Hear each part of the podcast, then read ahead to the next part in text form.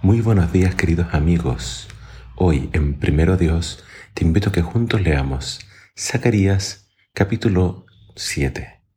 Dice así la palabra de Dios. El 7 de diciembre del cuarto año del reinado del rey Darío, el Señor le dio otro mensaje a Zacarías.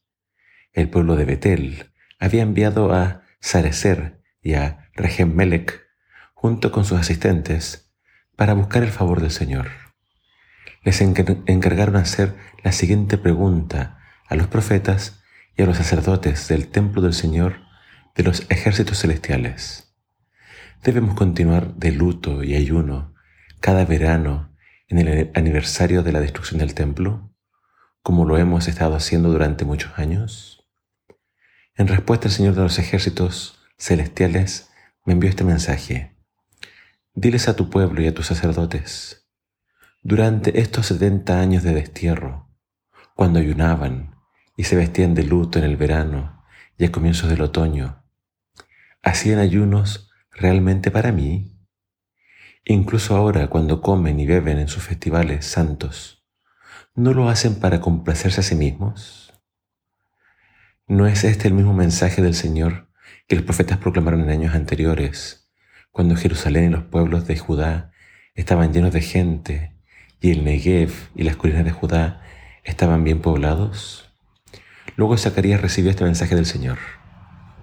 El Señor de los ejércitos celestiales dice, juzguen con imparcialidad y muestren compasión y bondad el uno por el otro. No opriman a las viudas, ni a los huérfanos, ni a los extranjeros, ni a los pobres. Tampoco tramen el mal unos contra otros. Sus antepasados se negaron a escuchar este mensaje. Volvieron la espalda tercamente y se taparon los oídos para no oír. Endurecieron su corazón como la piedra para no oír las instrucciones ni los mensajes que el Señor de los ejércitos celestiales les había enviado por su espíritu, por medio de los antiguos profetas. Por eso el Señor de los ejércitos celestiales se enojó tanto con ellos. Así como ellos se negaron a escuchar, cuando los llamé, Tampoco yo los escuché cuando clamaron a mí, dice el Señor de los ejércitos celestiales. Como con un torbellino los dispersé entre las naciones ajenas, donde vivieron como extranjeros. La tierra quedó tan desolada que nadie pasaba por allí. Convirtieron su hermosa tierra en un desierto.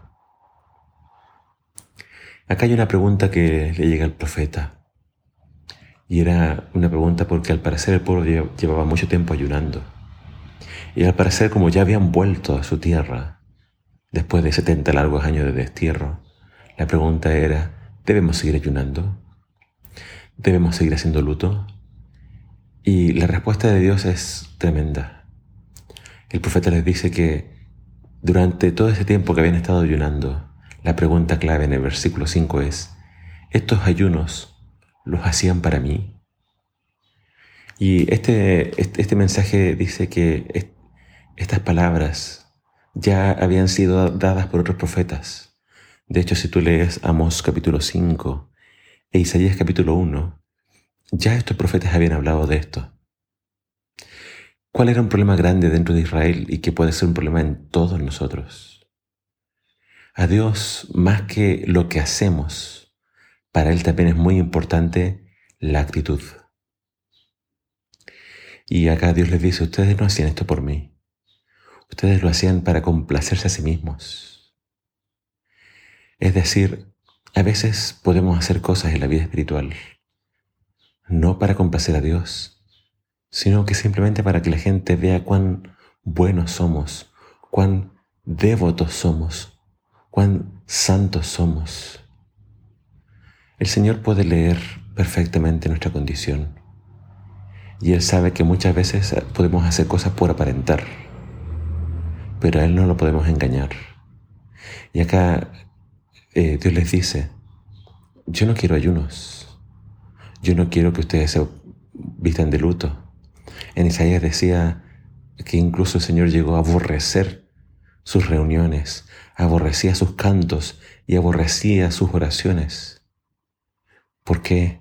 Porque mientras no hubiera amor por el prójimo, mientras no hubiera justicia, mientras no hubiera eh, compasión, humildad, el Señor no iba a recibir ninguna de esas ofrendas, ninguno de esos ayunos, ninguna de esas oraciones.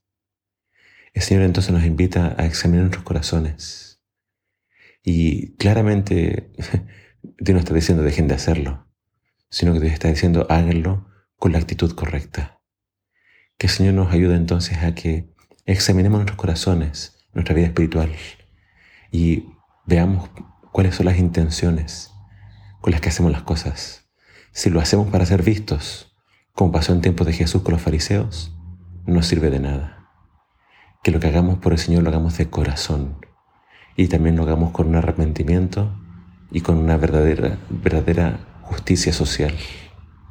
Pensemos en Dios y en otros y no solamente en ser vistos. Que el Señor te bendiga.